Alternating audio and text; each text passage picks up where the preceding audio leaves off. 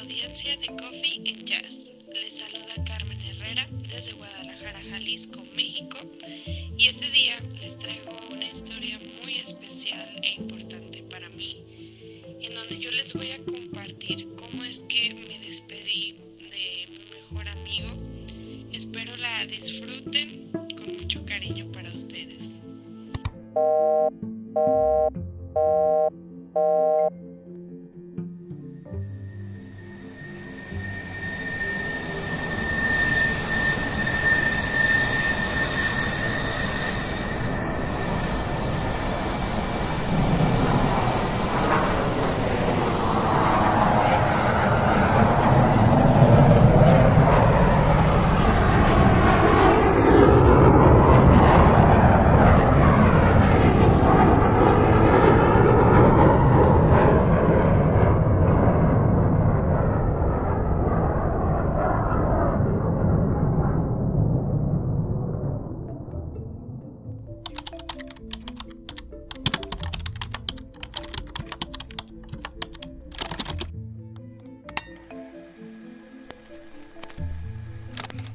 Pues esta historia inicia eh, aproximadamente, pues cuando yo tenía como unos 16 años, ya no estoy tan joven.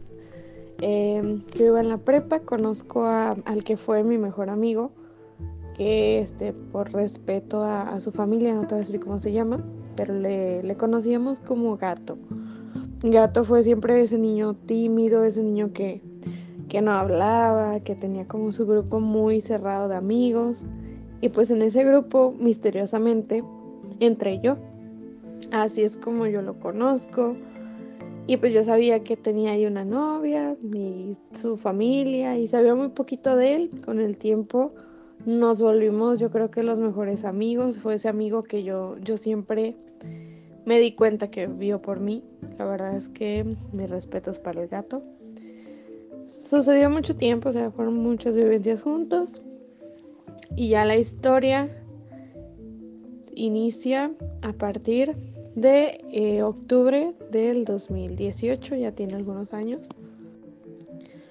En octubre de 2018, yo para ese entonces estaba estudiando en la universidad.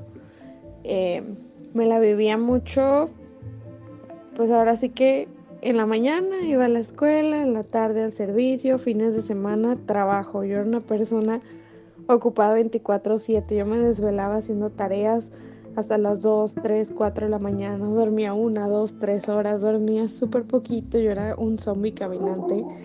Y fue así como, pues en este contexto se da la historia de que un día yo me despierto a medianoche. No es cierto, me desperté como a las 6 de la mañana. Y estaba despierta, pero pues era un círculo en el que yo vivía cansada y exhausta todo el tiempo. Entonces, eh, pues yo me despierto y escucho que una voz me decía, escúchame por favor. Y dije, ah, caray, pues sí estoy muy dormida. Y mm, a partir de ahí dije, bueno, pues sabe qué pasó. Yo seguí con mi vida, pero así como que empecé a escuchar vocecitas. Esto fue como a mediados de octubre, a partir como 13, 14 más o menos, ahí empiezo a escuchar que me, que me hablaban. Y yo tenía sueños raros, pero decía, no, pues sabe. Eh, trabajaba ahora sí que eh, de, pues era un horario súper horrible, porque me acuerdo que salía a las 12 de la noche de trabajar, llegaba a mi casa a la 1 de la mañana, y yo estaba yo estaba, pues llegaba con mucha hambre a cocinar y ese día creo que sí iba a dormir. Entonces yo llego abro el refri, cuando abro el refri escucho que una voz en mi oído derecho me, me habla, o sea, yo toda la casa, todos están dormidos, yo estaba absolutamente sola en la cocina, abro el refri y una voz me dice en mi oído derecho, mi más sentido pésame. Yo me quedé con el refri en la mano porque no fue una situación en la que yo estuviera recién despertando, dormida, como antes, como las voces que había escuchado antes, pero recién despertada, no. Aquí sí estaba cansada, pero estaba súper consciente de todo lo que estaba pasando a mi alrededor. Entonces yo me, me asusté muchísimo.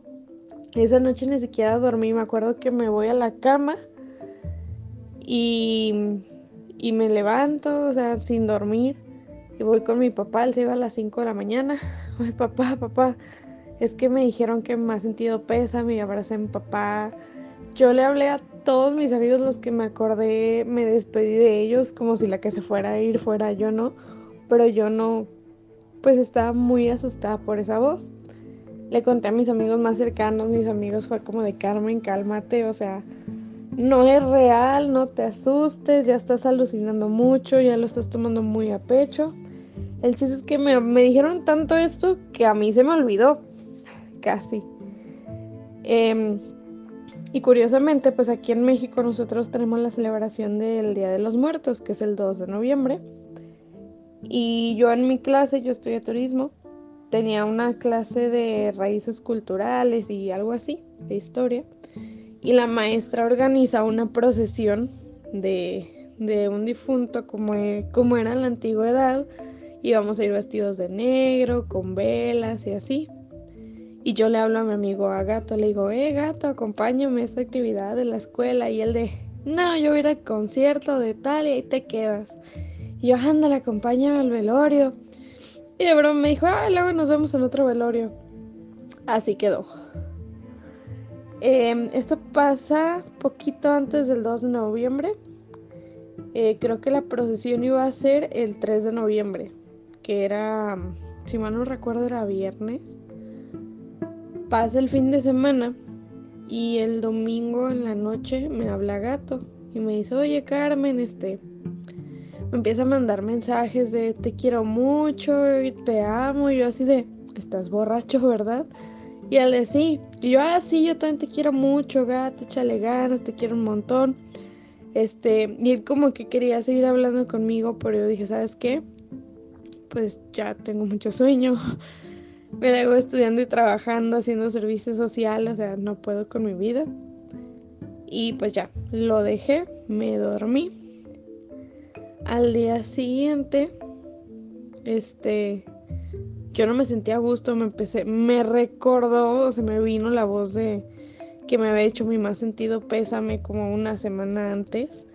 Y yo estaba nerviosa, ese día me fui a la escuela, salí, me fui a mi a mis prácticas profesionales, también eso estaba haciendo. Y estaba en las prácticas cuando me llegó un mensaje por Facebook de una persona que ni conocía. Y la tenía agregada, yo dije, pues ¿quién es? me decía, ah, ¿te acuerdas de la exnovia de gato? Y yo, ah, sí, ya sé quién eres. Me dice, oye, tengo que hablar contigo. Y yo en mi interior ya sabía lo que me iba a decir, pero dije, bueno, pues le pasé mi número, me llamó y me dice, oye, pues es que pues gato se quitó la vida. Y yo así de... Me quedé blanca, temblando, llorando. Fue un shock muy, muy feo. Y yo estaba así como de si yo ya sabía lo que estaba pasando, porque en su momento ni siquiera lo sospeché, ¿sabes? O sea, fue como un... Yo ya sabía. Y pues de broma gato me había dicho, y nos vemos en el siguiente velorio. El siguiente velorio fue el lunes. Em, fue un shock muy grande. Y yo me acuerdo que yo llego a mi casa, me acuesto en mi camita y siento que la cama a un lado de mí se hunde. Fue un momento así que yo dije, si, está pasando, pero dije, no, te lo estás imaginando, estás en shock. O sea, no. Yo me acuerdo que me dieron pastillas para calmarme, me puse muy mal. Me duermo. Para esto, el gato en mi graduación me había regalado una pulserita de, de plata que con mucho trabajo compró y yo la perdí, o sea, me la regaló y como los dos meses la pulsera perdida. Esa pulsera tenía como tres años perdida. Al día siguiente pues ya me despierto, me levanto para ir al velorio y a los pies de mi cama estaba la pulsera. Yo me quedé pues en shock. Agarré la pulsera, me la puse y pues vamos a, despedirnos de gato. Y dirías, aquí acaba la historia. Pero no. Ya con el tiempo pasa el velorio de, mi amigo. Este, pues vivo mi, mi empiezo con mi duelo. Pero yo era una persona que no lo podía superar. O sea, era pues mi mejor amigo. Así es que pues pasó tiempo, pasaron cosas y yo me acuerdo que lo empiezo a soñar en un túnel oscuro con ropa. De hecho, me acuerdo tenía una camisa azul. Eh, lo sueño en ese túnel con ropa, muy frío, muy asustado. Y no dejaba de soñarlo. Yo decía, pues, ¿qué hago? ¿Qué hago? Y la gente me dijo, prendele una veladora. Yo día y noche, mañana, tarde, todo el tiempo le tenía su veladora. Era una vela chiquita, este, mini.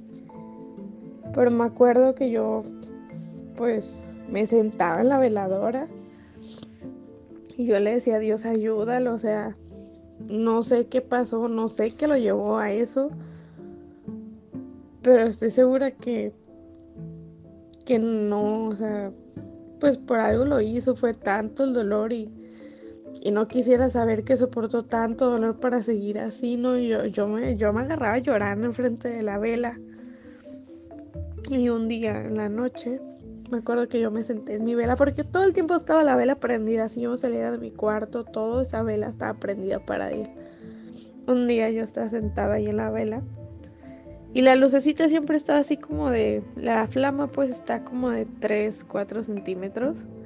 Y ese día me acuerdo que la vela se extiende como unos 10 centímetros, no un poquito más, unos 12. Se extiende la, la llama tanto que pues a mí me asustó, dije no, me voy a quemar. Se, se ilumina toda la habitación. Y yo me quedé así como de pues ya está. Algo pasó, no sé qué pasó, espero que sea bueno, espero que le haya ayudado, espero que pues que esté bien, porque siempre mi como lo que yo pedía es que él estuviera bien. Nunca jamás en mi vida he pedido por nada más que por él. Y bueno, ya este siguieron pasando cosas eh, pero ya lo último que, que a mí me pasó con él fue en febrero. Él falleció en noviembre. Esto ya pasa hasta febrero del 2019. Em, yo me voy a dormir como todas las noches, súper tranquila hoy, me acuesto, todo bien. Em, y sueño con gato. Normalmente yo nunca recuerdo mis sueños, eso es algo muy normal para mí, tengo un sueño muy pesado. Y ese sueño, me acuerdo del sueño súper clarito, porque yo en el sueño estaba en la casa de unos tíos, una casa en construcción. Y me acuerdo que en el sueño entro a la casa, están varios tíos y veo a mi amigo, a gato, ahí sentado en en, pues, en la tierra, estaba arreglando una puerta y en el sueño digo, yo le digo, o sea, más bien lo veo y lo pienso, pero no le digo, pero como que él me entiende. Yo le digo, ¿qué haces aquí? Ya estás muerto. Y sus ojos, él tenía unos ojos verdes, hermosos, grandotes. Él voltea, se me queda viendo y sin decir una palabra, se me queda viendo y con esa mirada de paz me hizo entender que él ya estaba bien. Y yo me quedé así como de... No sabía si abrazarla o qué decirle porque yo sabía que era la última vez que lo iba a ver. Así es que, pues él lo vi y pues yo creo que hasta ahorita me da mucha felicidad, o sea, recordarlo con esa cara, esa mirada de paz, de felicidad, de tranquilidad, de Carmen, estoy bien. Y pues me gustó, la verdad, yo dije, bueno, pues es un sueño, ¿no? O sea, pero tú, también todo el mundo va a decir, es un sueño, es a lo mejor tu subconsciente tratando de decirte, pues ya déjalo ir, ya está bien, tratando de darme un cierre. Pero cuando yo me despierto, la cama estaba un poquito sumida. Entonces, y fue un sueño, más que un sueño, yo lo sentí tan real, o sea, era como estar con una persona normal.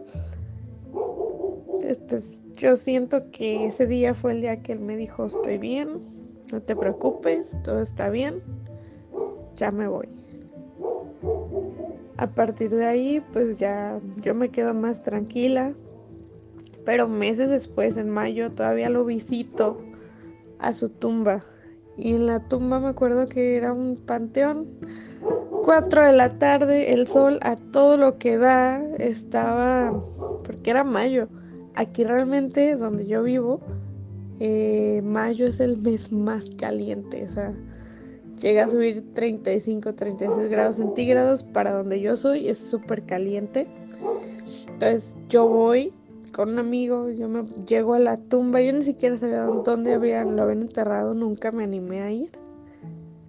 Y ese día llego me pongo a, pues me senté en la tumba, empecé yo a platicar mentalmente con él.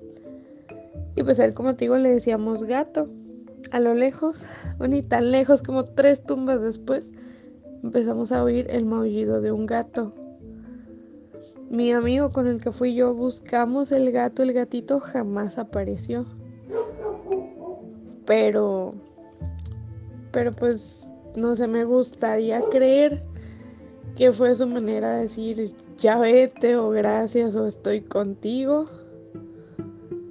Pero sí fue algo muy raro que un gato a las 4 de la tarde estuviera ahí en el panteón nomás a ver pues qué onda porque no había nada que tapara, no había un solo árbol, 4 de la tarde, el sol a todo lo que da.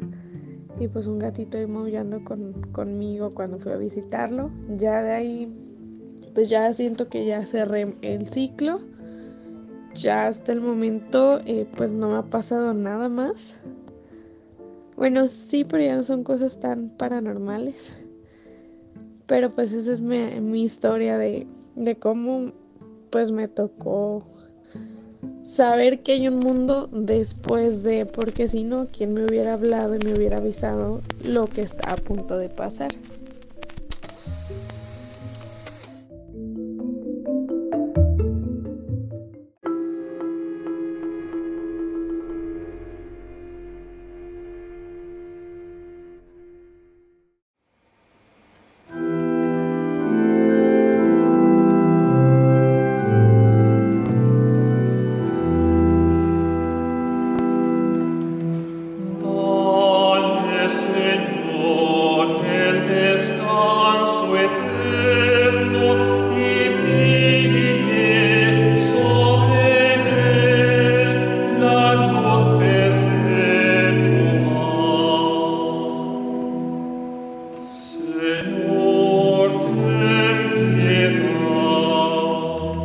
say.